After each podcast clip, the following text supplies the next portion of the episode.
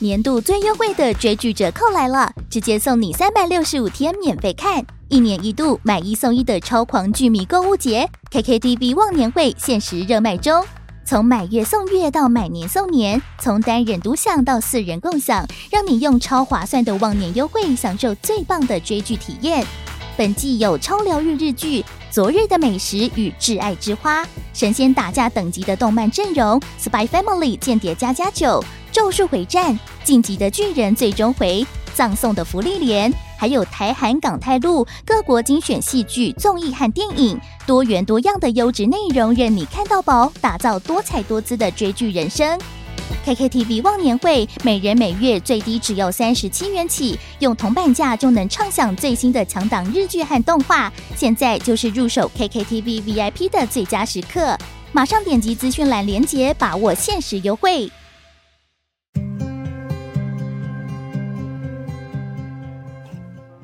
欢迎光临鲨语，带你关注那些有流量却没声量的有趣资讯。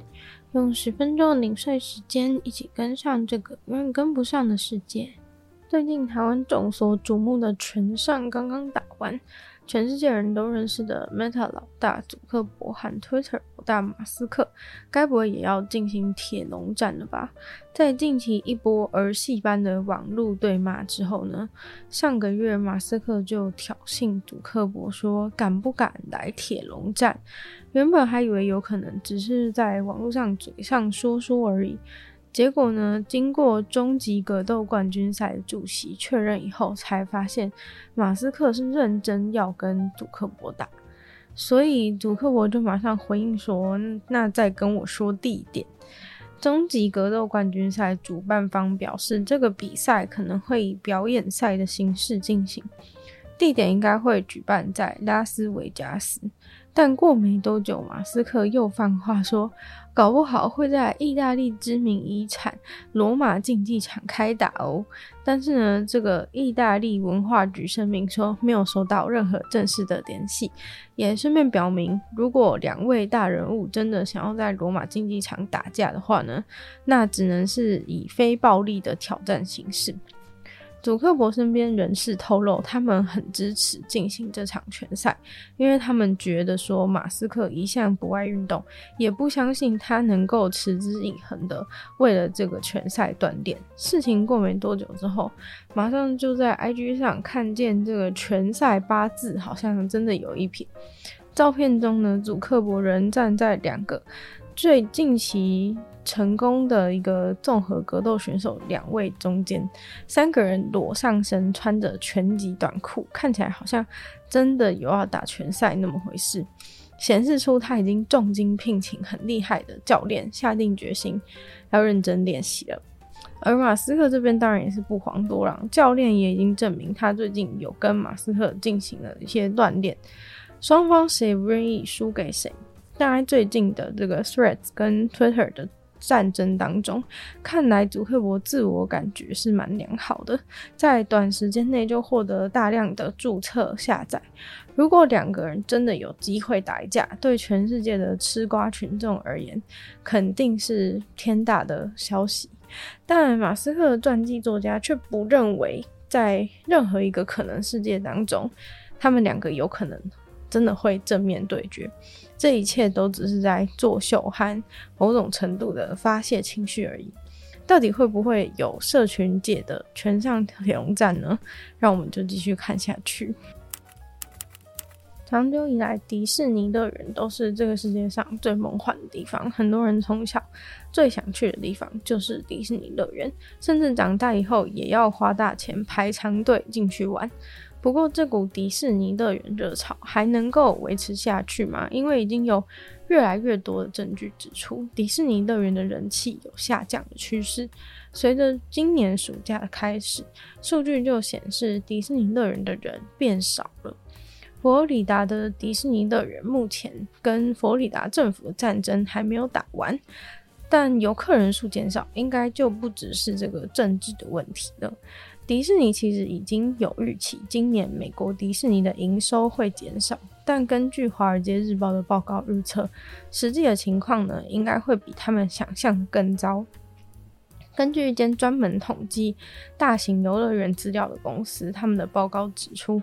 今年的七月十号国庆假期，去迪士尼神奇王国乐园玩的话，平均游玩设施的排队时间只要二十七分钟。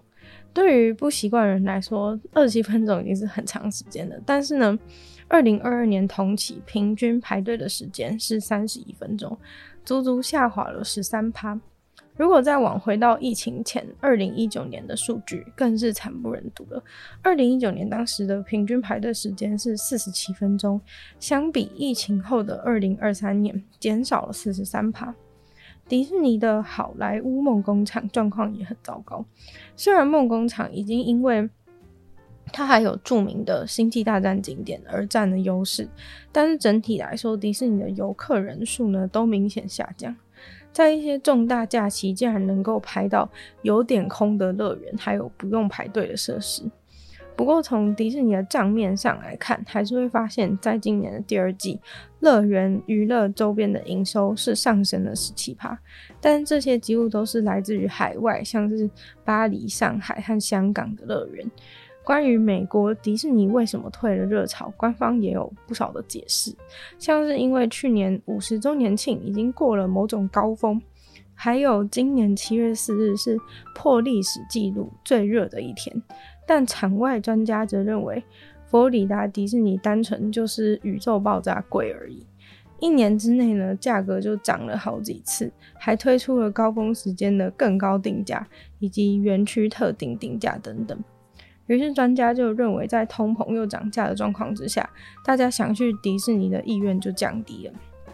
可是，难道这问题是观光旅游的困境吗？并没有，因为二零二三年国庆的旅游人潮已经超过了疫情前。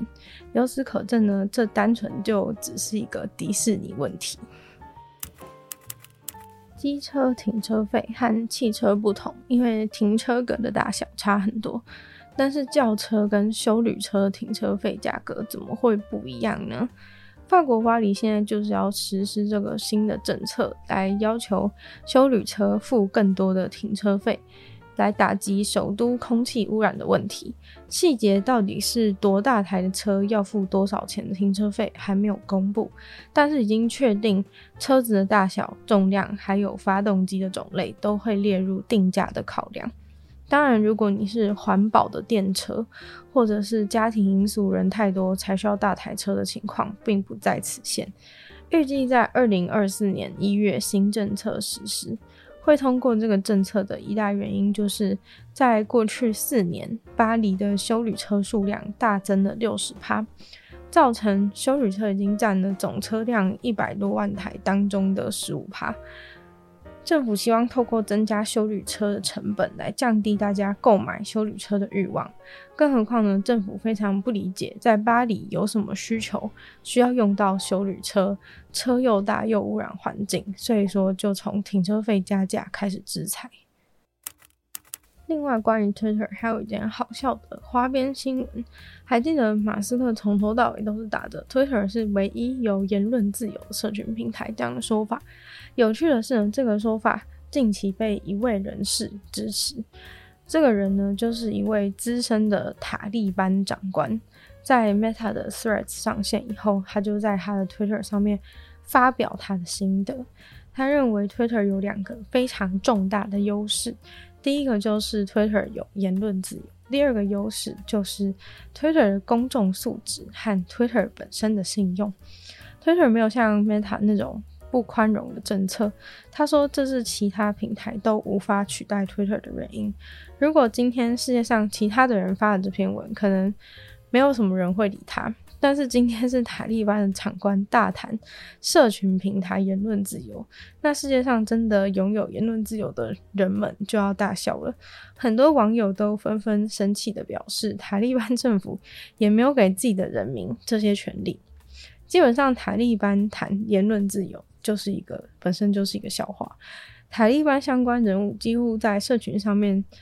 没有什么影响力，因为每次呢，以前他们只要创创账号，就会直接被封锁，在社群上面算是很低调。直到二零二一年，他们实际的夺回阿富汗的政权以后，其实这位塔利班高官讲的笑话呢，说来也是合理的，因为呢，他现在唯一能够发文的，也就是只有 Twitter 这个平台。而塔利班政府也都是使用 Twitter 作为主要的讯息传递平台，他们的政府高官部门、省级单位呢，都是有官方的 Twitter 账号。但 Meta 系列的平台，只要看到是跟塔利班相关的，不管是媒体或者政府单位账号，就直接封锁，因为他们是依循美国政府认定的恐怖分子名单，所以呢，也难怪他们只能说尽 Twitter 好话了。今天的鲨鱼就到这边结束了，再次感谢订阅赞助的会员五层大影男子 James、毛毛、黑牡丹还有 ZZ，就希望其他愿意支持鲨鱼创作的朋友可以在下方找到 Patreon 链接，有不同的会员等级还有福利给大家参考。那如果喜欢的话呢，希望大家多多分享出去，或者在 Apple Podcast 帮我留星星写下评论。想听更多的话呢，也可以去收听我的另外两个 Podcast，其中一个是女友的纯粹不理性批判，没有时间更长主题性内容；另外一个是听说动物，当然就跟大家分享动物的知识。就希望鲨鱼可以继续在每周二四跟大家相见，那我们下次见喽，拜拜。